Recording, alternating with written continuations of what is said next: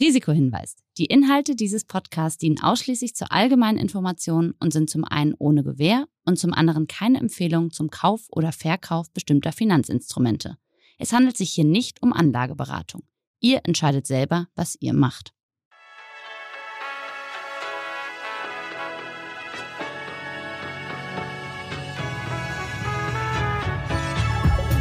Moin Moin und herzlich willkommen zu einer neuen Folge Money Money. Heute mit einem der besten Torhüter aller Zeiten, René Adler, der sein Geld in Startups investiert. Und anschließend spreche ich dann mit dem Experten Jonas Wenke, Senior Associate bei Commerz Ventures über diese Investments und Startups im Allgemeinen. Das war schon besonders, weil ich damals der, der erste Fußballer war, der aktiv zu seiner Profilaufbahn nicht nur investiert hat, das machen jetzt ja viele, ähm, sondern der aktiv auch eine, eine Brand mitentwickelt hat. Dieser Podcast wird präsentiert von der Commerzbank AG. Moin Moin und herzlich willkommen zu einer neuen Ausgabe Money Money. Heute bei mir zu Gast einer der besten Torwarte in Deutschland, wenn nicht sogar der Welt und jetzt ein passionierter, leidenschaftlicher Businessman. René Adler ist da. Hallo, alle zusammen und Steven, danke für die Blumen. Äh, Ex-Torwart muss man ja sagen, ich schon lange, schon lange nicht mehr. Aber du bist bestimmt immer noch so gut, dass du. Äh ja, ich befürchte nicht. Nee? Also ich habe wenig Fußball gespielt in letzter Zeit. Wenn ich mal Fußball spiele, äh, passiert irgendwie immer was, dass äh, das was reißt, dass was, was zerre. Also insofern, ähm, ich mache gerne Sport äh, im Gym, gehe gerne laufen um die Alster bevorzugt, aber äh, Fußball irgendwie nicht mehr so. Aber hast ja auch lang genug hart gemacht, ne? Also das hart trainiert, Fall. hart gespielt. Also bleibst dabei, du bist auf jeden Fall ein großartiger Torwart gewesen und bestimmt immer noch sehr gut. Mein Lieber, ähm, was bedeutet dir Geld? Ähm, was bedeutet mir Geld? Ähm, ja, ist eine keine einfache Frage. Ist, äh, ist auch immer ähm, ja, äh, nicht ganz einfach äh, aus, aus der Position von jemandem, äh, wo man weiß, okay, er war absolut privilegiert, äh, hat, hat viele Jahre in dem Job gearbeitet, äh, wo man, wo man relativ viel Geld verdienen darf. Ähm, dieses Privileg war mir immer bewusst und ich habe das immer irgendwie als, als sehr, sehr großes Geschenk äh, mit der nötigen Demut betrachtet. Ähm, aber für mich war es viel wichtiger, mein Hobby zum Beruf gemacht zu haben. Und dieses Side-Effekt, äh, da natürlich auch abgesichert zu sein, war mir wichtig. Vielleicht äh, rückblickend auf meine Karriere ähm, war ich äh, doch ein Stück zu verkopft in, in den Sachen Geld. Ähm, aber. Äh, Was heißt zu verkopft? Ja, dass mir, ich, ich will nicht sagen, dass mir Geld zu wichtig ist, weil das war äh, de facto nicht der Fall, aber irgendwie bin ich auch so aufgewachsen auf, äh, oder, oder erzogen worden. Und das meinten meine Eltern gar nicht böse, das meinten sie eher gut. Äh, das geht wahrscheinlich vielen so, dass du immer wieder die, schon Mantra-artig in den Kopf ähm, getrichtert bekommst, dass du äh, nur eine Karriere hast, äh, dass die äh, auch relativ schnell vorbei sein kann durch eine Verletzung, dass die, wenn du Glück hast, 15 Jahre gilt und dann musst du so weit vorgesorgt haben, dass du danach, viele sagen ausgesorgt äh, oder beziehungsweise, dass du danach äh, wieder ruhig leben kannst. Ähm, und das fand ich, ähm, das, das, da habe ich am Anfang als junger Spieler gar nicht drüber nachgedacht, aber jetzt finde ich es ja eigentlich absolut ähm, blöd, weil das impliziert ja, dass dann nach deiner Fußballkarriere irgendwo dein nichts mehr Beruf, passiert. Nichts mehr passiert. Also ja. das ist ja eigentlich ein Armutszeugnis. Aber das ist so, wo ich gesagt okay, ich muss immer so viel sparen. Ich würde mich schon als sparsamer Mensch bezeichnen. Und da war ich immer sehr, sehr auf, äh, Geld wegzulegen. Äh, ich habe nicht viel zum Leben gebraucht, das war mir nicht wichtig. Und ich wollte immer sparen, sparen, sparen, weil ich ja in diesem Glauben groß gewachsen bin. Danach ähm, musst du irgendwie so viel zurückgelegt haben, dass du dann erstmal sagen kannst, okay, ich sortiere mich mal und guck mal weiter. Und das meine ich mit, ähm, mit ein Stück weit zu verkopft oder vielleicht äh, äh, zu sehr auf diese Angst projiziert, weil gerade am Anfang meiner Karriere habe ich relativ viel Geld verloren. Okay, Spannend. Kommen wir gleich zu dem Punkt. Aber das heißt, dass Geld im Prinzip eher für dich eine Belastung war, im Kontext dessen, dass du schon früh viel verdienen konntest, weil dieser Druck von außen immer da war. Leg es zur Seite, mach damit nichts. Denk an deine Zukunft, denk an die Karriere nach der Karriere.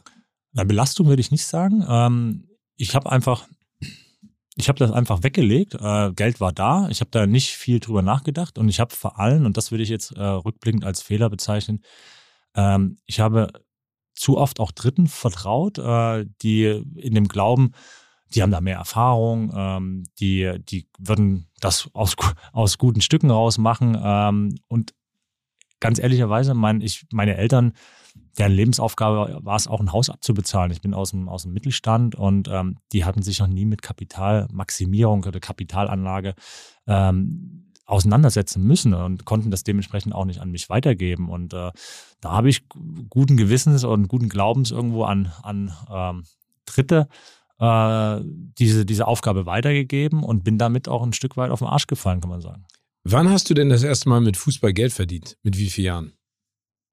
Schon relativ früh, ähm, mit 14. Äh, War das auch das erste Geld, was du sozusagen richtig verdient hast oder hast du davor schon Zeitungen ausgetragen? Ja, ich, habe, ja, ja, ich hatte immer wenig Zeit, muss man sagen, weil mein Leben schon sehr, sehr fußballfokussiert war. Das heißt, mein Tagesablauf, der ging eigentlich, seitdem ich in der fünften Klasse auf dem, auf dem Sportgymnasium damals in Leipzig war, mehr oder weniger um 6 Uhr, äh, halb sieben los und ging bis 10 Uhr abends, aber wirklich durchgetaktet mit äh, Schule, Frühtraining, Schule, direkt zum Training, Hausaufgaben machen, lernen, ins Bett und das äh, ging die, die ganzen Jahre eigentlich so. Aber das hat mir Spaß gemacht. Das war ein freier Wunsch und ich habe auch nichts vermisst.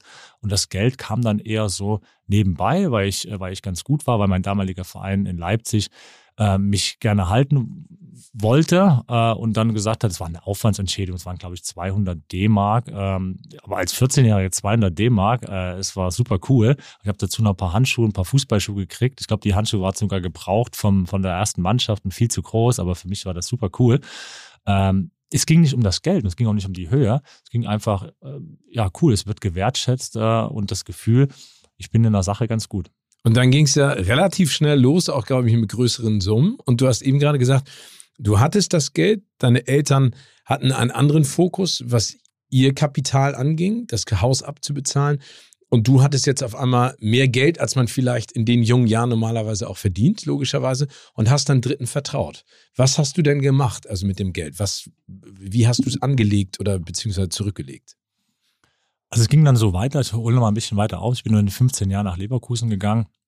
Aber mein Tagesablauf blieb ja genauso. Das heißt, früh raus und abends wieder rein und nur Schule und Fußball äh, bis, bis nach dem Abi.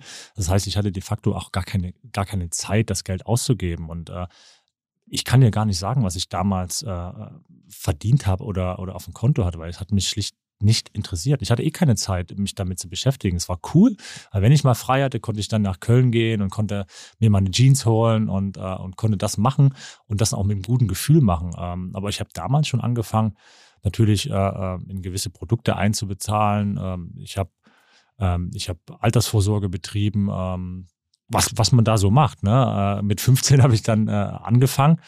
Ähm, aber so, da, das war, war ein bisschen freier. Ich habe mich da noch nicht so viel mit Geld beschäftigt. Das Aber Altersvorsorge heißt, du hast es aufs Bankkonto einfach gepackt. Und äh, damals waren die Zinsen ja noch ein bisschen besser als heutzutage. Da, das ist gut, also von den ein oder anderen Produkt irgendwie so, so, so ein 4%er da noch laufen zu lassen in irgendeiner Versicherung. Ähm, da wäre ich blöd, wenn ich es jetzt rausnehmen würde. Die würden mich natürlich liebend gern rauswerfen, aber ähm, warum soll, warum soll ich das machen? Ähm, nein, das ist, das ist ganz gut. Du zahlst dann ja auch in Berufsunfähigkeitsgeschichten äh, ein. Ähm, aber da war ich mit 15 noch kein Profi. Ähm, das, das änderte sich dann mit 17, als ich meinen ersten Profivertrag unterschrieben habe. Und die Summen auch langsam anstiegen äh, pro, pro Jahr. Und interessant wurde es dann erst eigentlich mit 18, 19, 20, ähm, ja, als dann ein bisschen mehr Geld zur Verfügung war, weil dann musst du dich auch zwangsläufig mehr mit dem Thema, ähm, wie lege ich es an, beschäftigen, weil mein Lebensstandard hat sich nicht verändert. Also ich habe genauso weitergelebt äh, im Abi wie nach dem Abi. Ich habe vielleicht eine kleine, kleine Wohnung bezogen, aber äh, meine, meine Unterhaltskosten, die sind minimal nur angestiegen. Das heißt, Geld äh, ist exponentiell angestiegen, aber meine Unterhaltskosten blieben gleich und, und das Gap musste ich irgendwo anlegen und da kam wieder die Dritten ins Spiel. Okay, und äh, wie bist du an die gekommen und was haben die dir geraten damals zu tun und warum machst du es jetzt sozusagen anders? Nein, es geht jetzt auch gar nicht irgendwie, das, das möchte ich schon wie in einer, in einer guten Ehe erhalten, irgendwie, wenn man sich äh, trennt, dann, dann redet man nicht schlecht äh, drüber, weil ähm, es ist einfach so, es gibt viele gute ähm, ja, Berater auf allen Ebenen, ähm, aber es gibt natürlich auch viele, die, die an dir verdienen wollen. Das ist gerade, das ist in jeder Branche, das ist wahrscheinlich bei dir auch so. Äh, Absolut. Äh, wo, in jeder Branche, wo, wo ein bisschen mehr Geld verdienen kann, da gibt es Leute, die, die da gerne auch die Hände aufhalten und äh, da an dir so ein Stück weit saugen. Ähm, und das war, das war, ist, ist im Fußball generell so. Ich lasse das jetzt mal ein bisschen äh, genereller. Ähm, und ähm, ich bin dann halt guten Gewissens, ähm, um, um mal ähm, ja, das Ross beim Namen, sagt man das so? Ja, ja äh, klar. Äh, zu nennen. Ich habe zum Beispiel äh, gerade am Anfang meiner Karriere ähm, sehr, sehr viel Geld in äh, dubiosen Schifffonds, wie viele äh, äh Menschen gerade hier in Hamburg Container. verloren. Ja, auch da ist die Frage, ich kann es dir unter anderem Container, aber ich kann es dir gar nicht so sagen, weil, weil ich mich damit nicht so richtig auseinandergesetzt habe. Und das ist eigentlich meine Kernbotschaft meiner Karriere gewesen, ähm, die ich jetzt mal hier einfach äh, vorweg schon äh, einfach äh, droppen will, ist, ähm, wenn du das Privileg hast, viel Geld verdienen zu dürfen in deiner Karriere, dann geht das äh, unausweichlich damit umher, dass du dich damit auseinandersetzen musst. Und das heißt nicht, dass du irgendwelche äh, Balance Sheets lesen musst und verstehen musst. Äh, das heißt nicht, dass du absoluter Kapitalmarktfreund äh, sein sollst, aber du sollst zumindest die Leute äh, treffen, du sollst dich damit auseinandersetzen, wen du das Geld gibst. Du sollst, du sollst äh, ja, dich dafür interessieren, äh, was du machst, weil ein Gefühl, und wenn es ein Bauchgefühl ist, hat jeder. Und äh, viele Fußballer äh, geben das einfach so weg und, denk, und, und beschweren sich dann, wenn sie merken, das Geld ist weg. Und das ist so mein Learning gewesen. Ja, ich habe da Geld verloren, aber ich habe kein Recht, mich da irgendwie äh, zu beschweren und mit Finger auf anderen zu zeigen, weil im Endeffekt ist es mein Fehler gewesen. Weil du dich nicht darum gekümmert hast. Weil ich mich nicht, ja, und weil ich mich auch schlicht und ergreifend nicht dafür interessiert habe. Ich Was war denn die, die, schlimmste Investition, die du im Nachhinein dir angeguckt hast und dachtest so, hui, also neben den Schiffsbeteiligungen und Containern? Ja, also diese ganze Schiffnummer, die war schon bitter, weil es relativ viel Kapital war. Ähm, aber das macht ja auch keinen Sinn, jetzt äh, rückblickend zu denken, boah, was könntest du, hättest du jetzt mit dem Geld ja, noch machen können? Das ist uns so müßig. Äh, ja, also insofern, ähm, da laufen ja auch noch Klagen. Äh, vielleicht, man soll ja positiv denken, aber äh, das Geld ist, wie gesagt, erstmal äh, mit null im Kopf notiert. Ähm, ja, aber deutlich emotionaler, aber genauso ein Schrottinvestment war ein Auto, äh, was ich mal irgendwie aus dem Leasing äh, äh, in jungen Jahren, kann man ja sagen, habe ich mir äh, einen Aston Martin gekauft. Ähm, dann später habe ich, glaube ich, für, für 140.000 Euro gekauft und dann äh, für 60.000 Euro wieder verkauft. Also es gibt, glaube ich, kein dümmeres Investment. Äh, und jetzt mit meinem jetzigen, mit meinem jetzigen Wissen würde ich sagen, Mensch, Jung, äh, du warst schön dumm, aber ich würde da auch keinen jungen Spieler irgendwie vorenthalten. Das ist eine Erfahrung, wie gesagt, da muss jeder selber drauf kommen und das war die Zeit damals. Äh, es hat auch Spaß gemacht, aber äh, rückblickend kann ich nur sagen, was war nicht ein dummer Hund. Kommen wir mal zu den positiven Aspekten. Du hast dann ja angefangen, äh, dich mit Startups auseinanderzusetzen und vor allen Dingen zu investieren und selber welche zu gründen. Kommen wir gleich zu, welche das sind. Wann hast du denn angefangen, bewusst jetzt zu sagen, ich gebe das Geld nicht an Dritte, sondern ich setze mich mit meinen Finanzen auseinander und investiere die so, wie mein Bauch und mein Kopf mir das auch beide sagen. War das gegen Ende deiner Karriere oder ging das relativ schnell? Ja, ich würde sagen, in der, in, der, in der guten Mitte. Also ich habe noch relativ äh, äh, Zeit nah oder äh, mit, äh, ja, in der Mitte des, der Karriere habe ich so ein bisschen dieses Aha-Erlebnis gehabt, äh, was aber natürlich auf diesen Verlust ähm, den wir gerade angesprochen hatten, mit den Schiffen äh, begründet war, als ich nach Hamburg kam, als ich gesagt habe, okay, äh, ich unterschreibe in Hamburg einen Fünfjahresvertrag, der ordentlich datiert ist. Das heißt, äh, wenn alles gut läuft, habe ich der Summe X zur Verfügung. Ähm, und da bin ich schon konservativer, aber vor allen Dingen auch verantwortungsbewusster geworden. Äh, habe gesagt, okay, was machst du? Äh, bin nach Hamburg gekommen, habe hier den Hamburger Mietspiegel gesehen, habe auch echt äh, abdrücken müssen äh, die ersten Monate äh, als, äh, als Mieter und habe gesagt, okay, das, das macht gar keinen Sinn. Ähm, ich habe bisher jeden Vertrag, wo ich gespielt habe, erfüllt. Das heißt, die Wahrscheinlichkeit, dass ich hier fünf Jahre in Hamburg bleibe, ist relativ groß. Ich finde die Stadt überragend cool. Ähm, also was spricht dagegen, sich immer irgendwie äh, auf dem Immobilienmarkt was, um was zu kaufen, umzuschauen? Und das haben wir dann relativ schnell gemacht. 2012 äh, haben äh, eine coole Immobilie gefunden, so ein, so ein, so ein Stadthaus, ähm, und haben es dann kernsaniert. Zwei Jahre. Äh, das war ein Riesenpain, also viel, viel Geld und viel, viel Nerv gekostet. Aber jetzt, äh, wenn man rückblickend sieht, wie sich der Immobilienmarkt äh, gerade auch in Hamburg entwickelt hat, äh, super geiles Investment. Und das ist so ein bisschen, weil ich, ich glaube an Energie und das Geld, was ich quasi äh, in anderweitigen Investments verloren hatte, das habe ich dann mehr als wieder reingeholt, zum Beispiel mit der Hausnummer. Und ich bin davon überzeugt, ich hätte das wahrscheinlich nicht gemacht, ähm, wenn alles gut gelaufen wäre. Weil dann hätte ich wahrscheinlich weiter so gelebt und ich hätte nicht dieses Aha-Erlebnis gehabt. Und du kannst als Kreislauf des Geldes beschreiben oder was auch immer. Aber es ist für mich kein Zufall, dass, ähm, dass ich dann gesagt habe, okay, ich muss jetzt hier Geld fix machen. Ich, ich war gar nicht auf Geld verdienen aus. Und nur dieses Geld sicher zu bündeln, hat mir einen riesen Upside äh, geschert, äh, weil der Immobilienmarkt sich top entwickelt hat. Okay, das war das eine Investment. Also Genau. der Klassiker in, in den Immobilienmarkt Immobilien, genau. Ich habe 2012 genauso angefangen, ähm, mich stark für Aktien zu interessieren und habe mir da auch mein, mein, mein Portfolio aufgebaut bei einer äh, Hamburger Privatbank, wo ich super zufrieden bin. Ähm, aber auch da äh, In Zusammenarbeit mit denen oder weil du gesagt hast, ich habe mich dafür interessiert, hast du gesagt, das sind die äh, Unternehmen, von denen ich gerne Aktien erwerben möchte? Ja, ich habe, ja, also das ist ganz, ganz wichtig. Äh, Es gibt ja ver- vermögensverwaltende Mandate. Das heißt, äh, da hätte ich genau das weitergemacht, was ich bis dato gemacht habe. Äh, Hier nimm mein Geld und mach du mal, weil du hast die Ahnung. Und es gibt äh, äh, beratende Mandate. Und ich habe mich da deswegen ganz klar für ein beratendes Mandat entschieden. Das heißt, die, die, die letzte Entscheidung, die letzte Choice liegt bei mir. Ähm, dass ich sage, okay, ihr könnt mir zwar irgendwas empfehlen, ob das hauseigene Produkte sind oder äh, irgendwelche Titel, die ihr auf, auf, auf Coverage habt, aber ich entsch- entscheide am Anfang, äh, am Ende. Und wenn ich das nicht greifen kann und wenn ich das nicht verstehe, weil es mir zu kompliziert ist, dann mache ich es nicht. Und wenn da irgendwie ein Investment an mir vorbeigeht, dann ist es auch okay. Und das hat sich echt als, als absoluter äh, Erfolgsgarant äh, herauskristallisiert, so dieses gegenseitige Austauschen, so wie wir es jetzt machen, äh, präsentieren, immer wieder nachfragen, sich auch mal einarbeiten, mal Bilanzen anzugucken. Ähm, das, äh, das macht mir auch total Spaß. Also ich bin sehr, sehr oft und gerne im Austausch mit meinem Banker. Für viele ist das äh, mühsam. Also wenn ich meine Frau anschaue, für die ist das absolut äh, absoluter Pain. Äh, aber ich mache das sogar gerne. Und also neben den Investments in Aktien, die du jetzt auch weiter die Portfolios auffüllst und guckst, was da passiert, hast du Startups für dich entdeckt, aber nicht als Ein bisschen später, ja. genau, aber nicht als ähm, normaler Investor, sondern auch jemand, der die Idee dazu hatte. Oder machst du beides?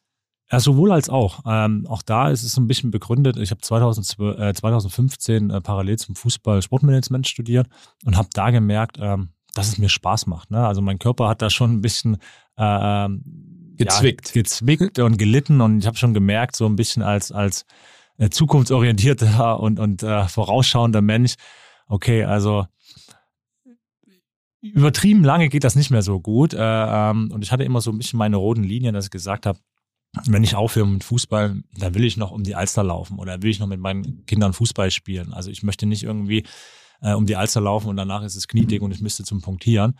Ähm, da hatte ich keinen Bock drauf. Habe ich gesagt, da ziehe ich früher die Reißleine. Deswegen habe ich dieses Studium gemacht und habe dann gemerkt, dass, dass es mir extrem viel Spaß macht. Also ähm, und das war so ein bisschen äh, dieser Bezug zum Wirtschaftlichen und gerade Sport und Wirtschaft, äh, das fand ich total spannend.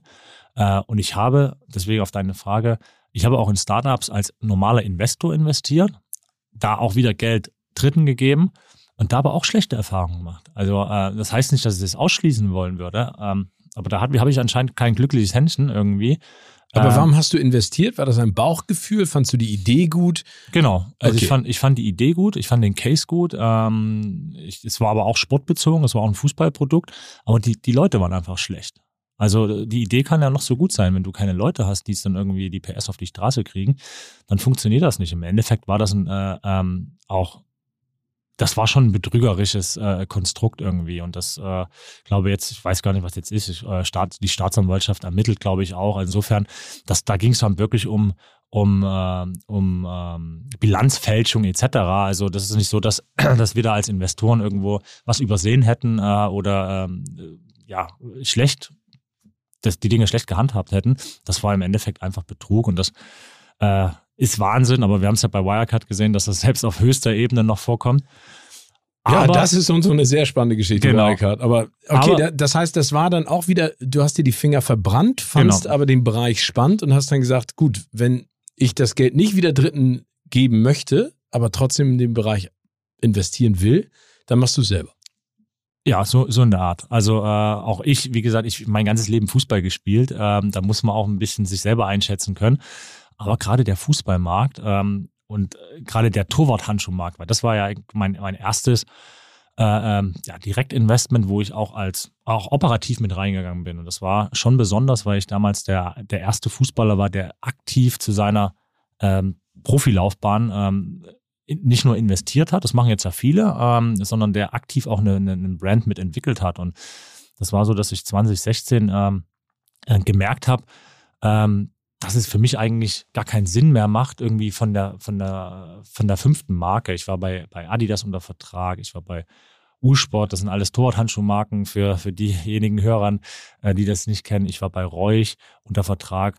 Und mit zunehmendem Alter nimmt ja auch das Sponsoring immer weiter ab. Und ähm, ich bin dann auch mit meinen Beratern ähm, und Mentoren, mit denen ich mich dann austausche, ähm, da gesessen und habe gesagt, das macht doch gar keinen Sinn mehr. Lass uns das doch lieber alleine äh, äh machen. Weil es gibt so viele coole junge Startups.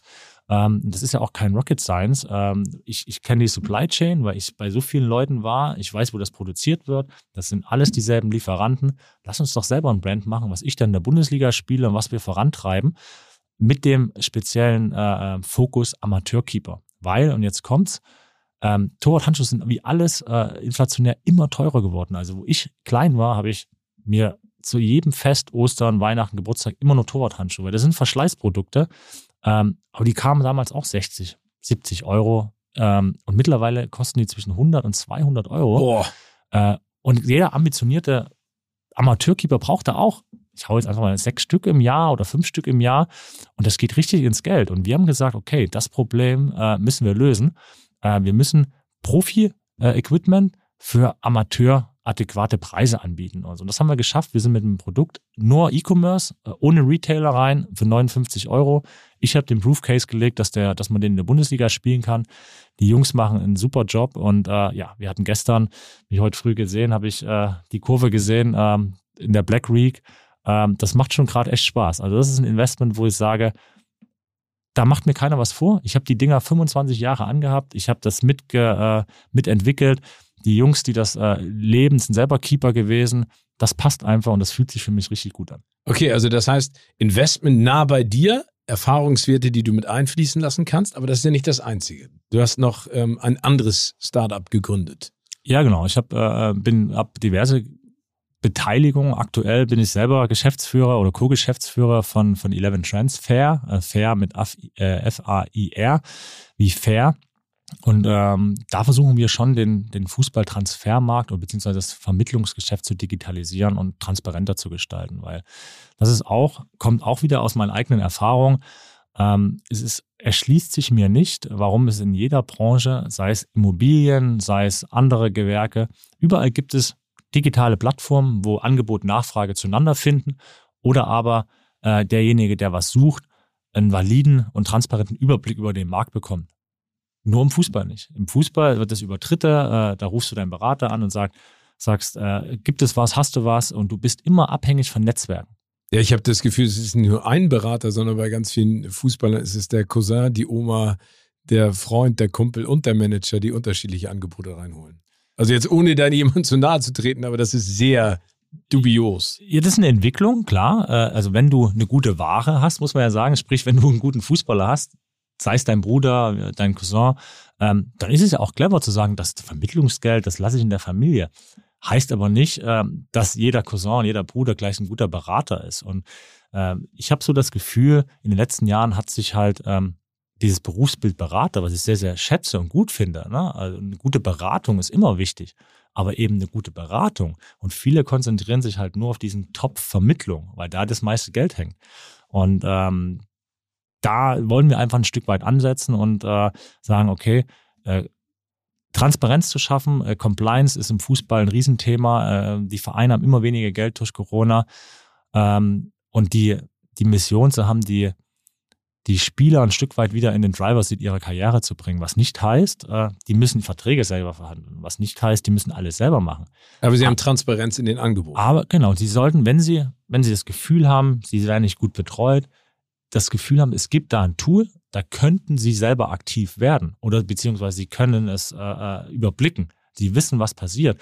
Und äh, was, äh, was äh, Joshua Kimmich jetzt mal vor seiner Impfdebatte gesagt hat, ähm, natürlich sitze ich bei meinen Verhandlungen am, am Tisch, weil es, es wird ja über mich gesprochen, über meine Karriere. Warum sollte das andere machen und ich bin im Nebenraum? Das, das erschließt sich mir nicht. Und das ist im Endeffekt genau die, die Message, die wir mit diesem digitalisierten Thema äh, machen wollen. Und das ist eine riesen Challenge. Ich weiß das, weil dieser Markt ähm, ist, wie er ist. Und äh, der ist einfach, Fußball ist fünf bis zehn Jahre, wenn es um Digitalisierung geht, hinterher. Aber das ist genauso gut eine Challenge. Reden wir nochmal über die unterschiedlichen Art und Weisen, wie du Startup siehst und wie du investiert hast. Also es gibt die Investments, die du getätigt hast durch die Beratung von anderen oder die auf dich zugekommen sind und haben gesagt, René, hör mal zu, das ist unsere Idee. Hast du dann immer einmalig eine Summe gezahlt oder bist du dann auch weiter tief eingestiegen? Und bei den Investments, die du selber, also bei Titan und jetzt auch ähm, bei der Transferplattform, wie gehst du da finanziell auch ran? Sagst du, das ist die Summe, die ich investiere, dann muss das Baby fliegen? Oder sagst du, ich glaube so sehr an das Thema, ich schieße das alles vor und bin zusätzlich noch geschäftsführender Gesellschafter oder CEO, CFO, ähm, Pipapo. Ja, das muss man, muss man ja äh, ähm, differenzieren. Also wenn du, wenn du Profifußballer bist, das ist auch eine Message, die würde ich jedem Prof, Profifußballer mitgeben, dann konzentriere dich bitte auf das, weil du hast den geilsten Beruf, den es gibt. Du verdienst einen Arsch voll Geld, auf gut Deutsch gesagt, äh, für, für das, was du am liebsten machst. Deswegen äh, sei nicht blöd und, und mach 28.000 Sachen nebenher, sondern fokussiere das und versuch da das, die beste Karriere zu machen, die, die möglich ist. Äh, heißt aber nicht, dass du, äh, dass du trotzdem ähm, als, als, als bekannter und, und, und ähm, ja, großer Fußballspieler bist du ja heutzutage selber eine Marke und du hast da ein richtiges Team um dich rum. Und das ist wiederum deine Aufgabe. Es ist also Fußballprofi zu sein, ist eben nicht nur auf dem Fußballplatz heutzutage. Das heißt auch, du solltest, du bist der Chef deines eigenen Imperiums. Das heißt, die Leute, die für dich, äh, die du ausgesucht hast, das Geld anlegen, die musst du schon auch überwachen und steuern, weil sonst beschwer dich bitte nicht, wenn das Geld weg ist. Ähm, und das, äh, da muss jeder seine eigenen Spielregeln finden. Ähm, und um deine Frage äh, final zu beantworten, ähm, das erste, also die ersten Startups äh, waren so äh, während meiner Karriere, dass ich nur das Geld gegeben habe. Summe X gegeben und gesagt, ich finde die Idee spannend, ähm, schauen wir mal, was bei rumkommt. Also hier ist das Geld und tschüss. So, und dann kriegst du ab und an mal einen Bericht, ähm, aber irgendwie ist das aus dem Augen, aus dem Sinn. So, und mit den Learnings, ähm, Titan war eine ganz andere Nummer. Da hatte ich, äh, fand ich die Idee spannend. Ich war operatives Teil äh, der, des, des Businesses. Äh, wohl wissen, dass ich nicht am Schreibtisch sitze, weil ich spiele noch, äh, bin ja noch Profi, aber ich hatte einen richtigen Marketingkatalog. Ich hatte, äh, ich habe äh, auch finanzielles Commitment gegeben. Das ist mir nach wie vor wichtig. Das kam auch von, von, von mir. Äh, und das nehme ich so ein bisschen auch als Guideline für, für jetzige Investments, äh, ähm, die, die ich selber tätige. Also wenn ich Investoren dazu hole, ähm, dann ist mir schon auch immer wichtig, dass die nicht nur irgendwie äh, Face for Equity und sowas, was ja ak aktuell gerade äh, modern ist, was viele Fußballprofi auch äh, machen und denken, ah, ich komme mal her und halte mal ein Produkt in die, in die, in die Kamera und dafür kriege ich x Prozent der Firma, würde ich nie machen, weil ich finde, äh, ein finanzielles Commitment. Also wenn man scheitert, dann muss es jedem wehtun. Ne? Und ähm, das, das äh, war mir bei Titan auch wichtig. Deswegen habe ich finanziell selber äh, eingelegt. Äh, ich habe äh, einen richtigen Marketing, einen Leistungskatalog gehabt, äh, der ganz klar definiert war. Und ähm, dann hat sich nach äh, x Jahren äh, quasi meine Anteile gewandelt, so wie sie jetzt sind. Cool. Ähm, wenn ich dir zu allerletzt eine Frage noch stellen darf. Wie würdest du eine Million Euro heute investieren? Was würdest du damit machen, wenn du das jetzt von mir bekommen würdest? Wenn ich jetzt eine Million Euro bekommen würde, ähm, ja, ich würde, glaube ich, den größten äh, Teil ähm, in mein Aktienportfolio stecken, weil es kaum äh, bessere Anlagen äh, gibt, gerade äh, in dem jetzigen Zinsumfeld. Äh, ich glaube, Immobilien äh, ist schwierig, äh, verdienst du, glaube ich, nur noch irgendwie, äh, wenn du selber entwickelst, mache ich auch, äh, aber Grundstücke zu bekommen ist, ist äh, fast aussichtslos. Ähm, weiß ich nicht, ich würde einen großen Teil ins, ins Aktienportfolio stecken, würde, würde mit meiner Familie mal schön in Urlaub fahren nochmal, weil die sich immer beschweren, dass ich zu viel arbeite. Äh, also das würde ich auch mal machen ähm, oder einmal mehr machen. Und sonst, äh, Kommen ja. wir nochmal ganz kurz zu den Aktien. Wenn du sagst, du würdest einen Teil davon in die Aktien, in, in dein Aktienportfolio Fast alles, also fast alles.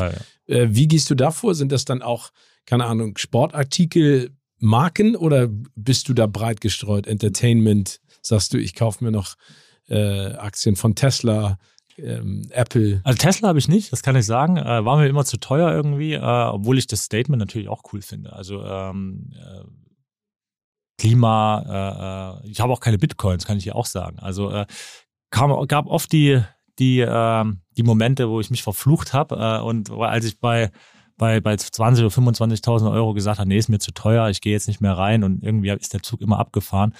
Aber so, ich verstehe den Case der Blockchain, ähm, aber so richtig kann es nicht greifen. Ich bin kein Techie und ich will keiner sein, der da irgendwie auf der Welle mitschwimmt. Aber ich, ich kapiere den Case schon, aber irgendwie äh, ähm, fällt es mir schwer, dann zu sagen, ich investiere da rein, obwohl ich es nicht verstehe. Aber zum Beispiel, äh, weil du ja gefragt hast, klar, ich habe beide Sportartikelhersteller, ich habe äh, als jahrelanger Adidas Mann Adidas, ich habe Nike. Ähm, mit Under Armour habe ich Geld verloren, den habe ich nicht mehr. Ähm, aber was ich habe, das ist meine Lieblingsachse, ist Shopify, äh, weil wir es selber nutzen bei Titan. Äh, das ist für jeden kleineren und mittleren, größeren E-Commerce äh, äh, E-Commerce-Brand ist einfach Shopify ein geiles Teil. Und wenn du das verstehst, ähm, dann weiß ich auch, warum ich da viel Geld mit verdient habe. Und äh, Square, ich habe die großen äh, äh Fang-Geschichten. Also äh, gut, gut gestreutes Portfolio, würde ich sagen. Wunderbar. René, ich danke dir recht herzlich. Ich drücke dir ganz doll die Daumen für deine Startups und vor allen Dingen, dass du Vielen den Dank. Fußballmarkt ein bisschen positiv aufmischst. Ja, dein Wort in Gottes Ohr und äh, es wird schwer, aber wir nehmen die Challenge an. Sehr gut. Danke dir. Sehr gern.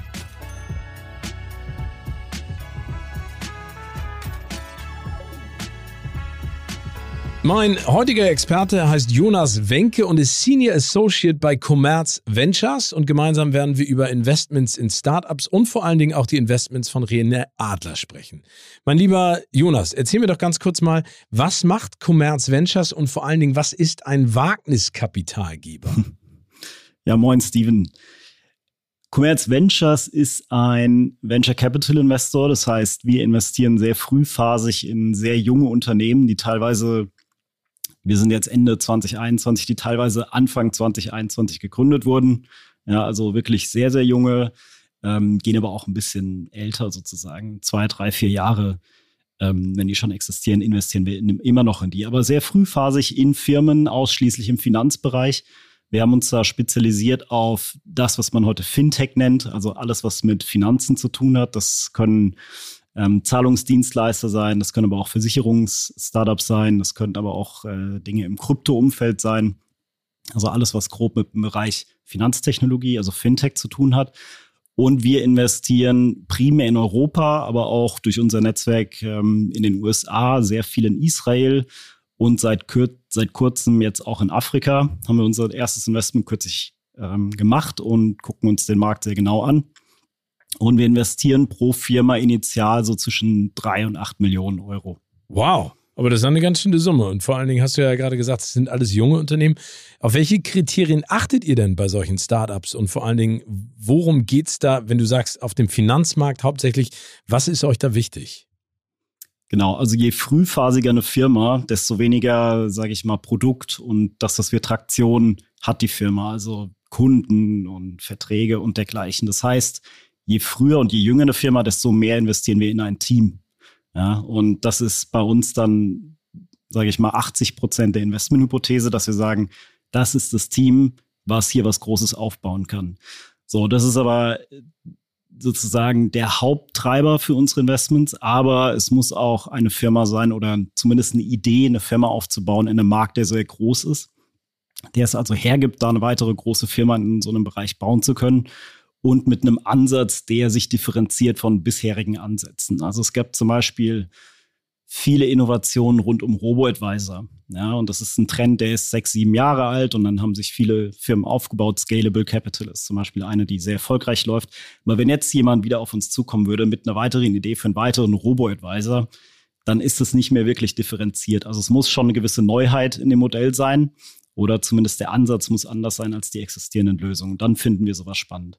Also und, Idee und vor allen Dingen auch Personal. Das heißt, die Idee kann man ja jemandem immer erzählen, aber die Person trefft ihr dann persönlich, logischerweise, um festzustellen, ticken wir auf der gleichen Wellenlänge oder sind die ja. auch wirklich so cool, wie wir glauben, oder nicht?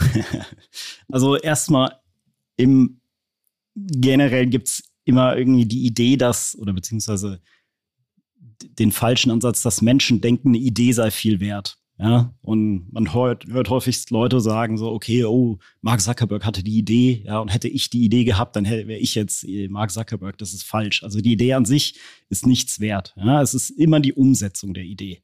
Und viele Leute haben Ideen, aber sehr wenige setzen die auch um. Und in der Umsetzung kann man auch viel richtig machen, man kann auch viel falsch machen. So, also es ist wirklich ähm, nur der Ausgangspunkt. Und bei sehr frühphasigen Firmen verändert sich auch die Idee noch häufig. Ja, es gibt so eine grobe Stoßrichtung, in die man gehen will. Dann merkt man, okay, das funktioniert nicht so gut, dann ändern wir die Idee und das Produkt.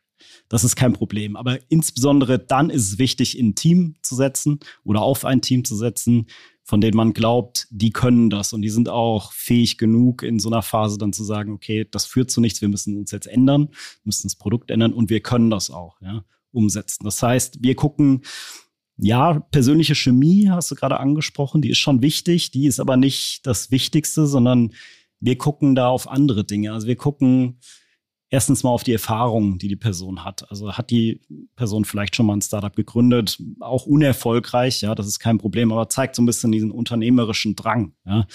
Ähm, oder hat sie bei einem großen Startup in einer wichtigen Position gearbeitet und diesem Startup geholfen, ja, sag ich mal, zu skalieren über Ländergrenzen? Also das ist Erfahrung, die uns wichtig ist. Ähm, je tiefer die Person in, sage ich mal, spezielle Bereiche reingeht, wie zum Beispiel Zahlungsdienstleistungs-, Zahlungsinfrastruktur, das sind schon Bereiche, da ist es schwierig, sage ich mal, von der Uni kommt, die Probleme in der Industrie zu sehen und zu verstehen, um da Produkte zu bauen, glaubwürdig gute Produkte, die differenziert sind. Und da gucken wir dann sehr stark auch schon auf die Domain-Expertise, wie wir es nennen. Also kennt diese Person sich wirklich in diesem Bereich auch aus? ähm, und, und weiß, wo die Probleme sind und kann die auch lösen. Ähm, das sind so Dinge, nach denen wir gucken. Aber generell wollen wir mit Leuten zusammenarbeiten, die eine sehr klare Strategie verfolgen, die sehr gut kommunizieren können, weil Gründer sind Verkäufer und primär auch Verkäufer gegenüber ihren Mitarbeitern. Ja, also sie müssen wirklich gute Mitarbeiter für ihr Unternehmen äh, ähm, überzeugen und sie müssen Investoren von ihrer Story überzeugen. Also sie sind permanent dabei, ihre Story zu verkaufen. Und das müssen sie auch gut können. Und dann müssen sie auch hungrig sein. Ja? Also wirklich sagen, wir wollen hier was Großes aufbauen, große Visionen. Und du spürst so diesen Drang in diesen Leuten. Das sind so die Typen, die wir suchen. Und ihr seid auch hungrig. Aber warum ist es denn jetzt für Geldgeber, du hast von drei bis acht Millionen Euro für ein Startup-Investment gesprochen, attraktiv in Startups überhaupt zu investieren? generell für mich ist es äh, ein Job, der extrem viel Spaß macht. Ja? Ähm, also das ist das eine, warum man Zeit in so einem Markt verbringen will. Aber generell ist es so, dass die Asset-Anlageklasse Venture Capital über insbesondere die letzten Jahre seit 2012 enorm gut performt hat. Ähm, die, die Returns in dem Bereich sind überdurchschnittlich gut gegenüber auch anderen Investitionsanlagenmöglichkeiten. Und für einen Investor wie die Commerzbank, die in unseren Fonds investiert und uns das Geld gibt, dass wir dann wiederum in Startups investieren, rentiert sich das sehr, sehr stark. Und das sieht man auch teilweise in Ad-Hoc-Nachrichten, die eine Commerzbank rausgeben muss, wenn wir eins unserer Unternehmen zum Beispiel an die Börse bringen. Ja, also das allein daraus ähm, ja, ziehst du die Kraft und die Freude. Hm. Bei wem jetzt? bei dir und auch für den, äh, für den Investor sozusagen. Also das ist das Spannende, dass man da am Ende sieht, wie skaliert, also in welche Größe das geht, wie sehr das anwächst mhm. und vor allen Dingen, was am Ende bei rausspringt. Aber jetzt die nächste Frage.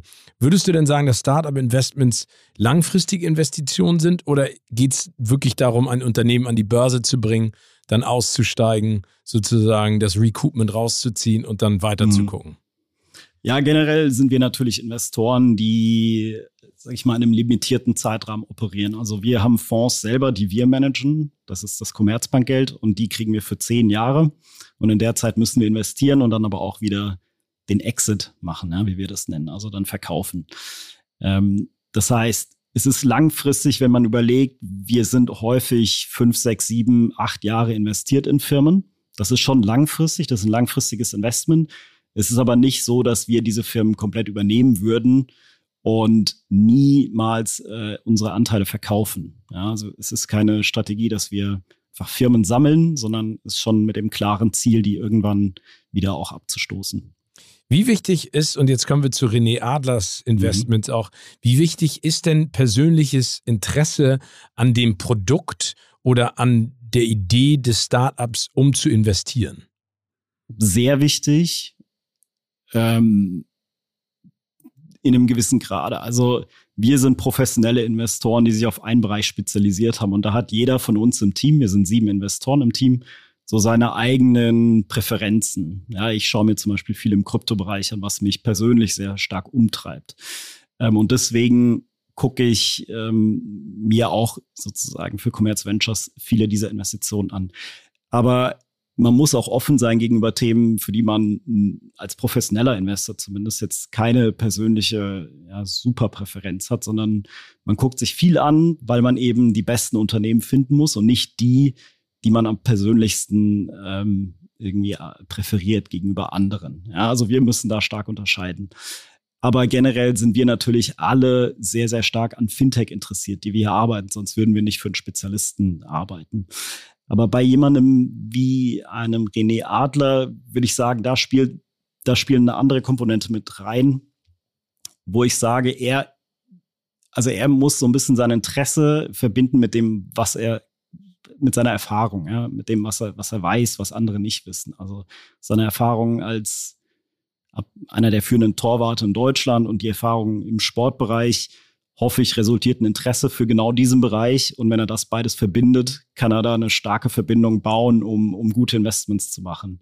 Aber wenn er sich jetzt zum Beispiel für äh, Food Delivery Startups ja, interessiert, dann ist so ein kleiner Mismatch zwischen seiner Erfahrung und also das, was er gut kann und weiß und gegenüber seinen Interessen. Und da wäre ich dann so ein bisschen vorsichtig. Ja. Also findest du es gut? Also er hat ja Nummer eins äh, das Torwart-Handschuh-Startup äh, genau, Titan ja. gegründet während seiner professionellen Karriere und äh, investiert jetzt ganz viel in eine Transferplattform, die sozusagen den Transfermarkt auch revolutionieren und vor allen Dingen transparenter machen soll. Aber das aus deiner Sicht, auch wenn du aus der Fintech-Branche kommst, mhm. ist genau der richtige Weg, weil das seine Expertise zugutekommt, aber eben auch die Möglichkeit hat, in einem neuen Markt sich zu Hause zu fühlen. Oder wie würdest du das sehen?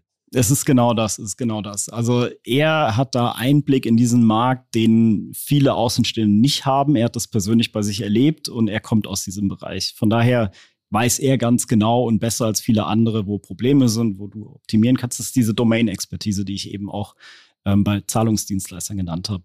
Die hat er absolut und dass er diese Investments macht, spricht sehr für ihn, weil er sagt, okay, das verstehe ich, ja, und, und hier kann ich glaubhaft investieren. Wenn ich jetzt als Privatperson weder ein großartiger Torwart mhm. gewesen bin oder bin oder ein Fintech-Experte, wie steige ich denn in diesen Start-up-Markt ein? Wie sondiere ich denn den Bereich, der zu mir passt? Also persönliches Interesse, aber auch Expertise und vor allen Dingen, wie komme ich dann in Berührung mit den Menschen, mit denen ich da was zusammen machen könnte?